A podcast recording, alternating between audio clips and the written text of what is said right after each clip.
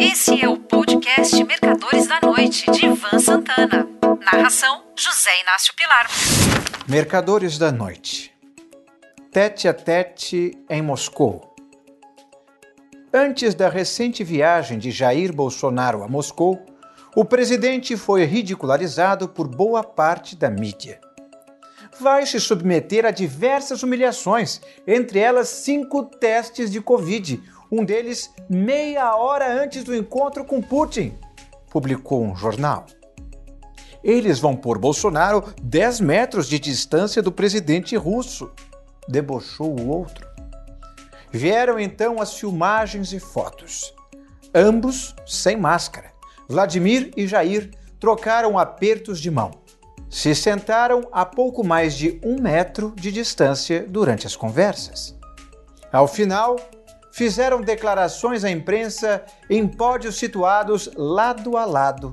Quem esperava ver os dois chefes de governo sentados às cabeceiras de uma mesa gigante, tal como aconteceu nos encontros de Vladimir Putin com Emmanuel Macron, presidente francês, e Olaf Scholz, chanceler alemão, quebrou a cara. Fiquei pensando com os meus botões: o que será que Bolsonaro foi fazer em Moscou se o assunto Rússia, nesse instante, é uma forte divergência com a OTAN. Muito cá entre nós, nesse entreveiro de cachorros grandes, a opinião do Brasil não tem a menor importância. Muito menos temos condições de pleitear a condição de mediador. Foi nesse momento que me deu um estalo na cabeça. E se Bolsonaro foi lá justamente para aparecer pertinho do colega russo, inclusive dando-lhe a mão e usar a foto durante a campanha eleitoral? Ambos sem máscara, antes que eu me esqueça. Bolsonaro não diz que a vacina é inócua ou até prejudicial? Não fala que máscara é um acessório inútil? Não se cansa de se aglomerar com populares inclusive comendo pastel na feira com o rosto totalmente descoberto?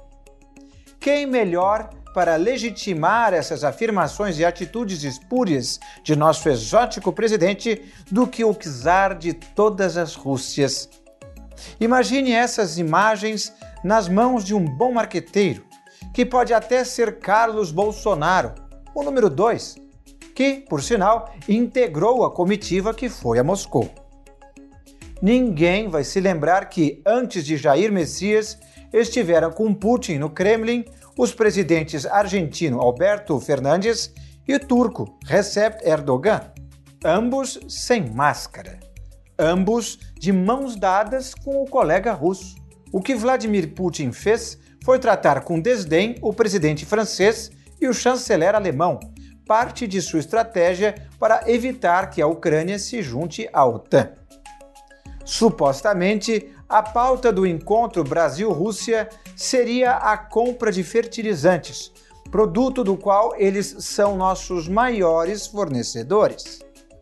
Fosse essa a verdade, então por que nossa comitiva não levou nenhuma autoridade dos setores agrícola e econômico? Na quinta-feira, dia 17, matei a charada ao ler o site de O Globo o único acordo assinado entre Brasil e Rússia durante a viagem de Bolsonaro ao Kremlin foi um protocolo sobre a nomenclatura de documentos. Função essa que poderia ter sido exercida por um funcionário da Embaixada Brasileira em Moscou e outro do Ministério Russo das Relações Exteriores. O tete a tete do capitão com o czar foi apenas uma jogada política das muitas que teremos até as eleições de outubro. Um forte abraço. Você ouviu Mercadores da Noite de Ivan Santana. Narração: José Inácio Pilar.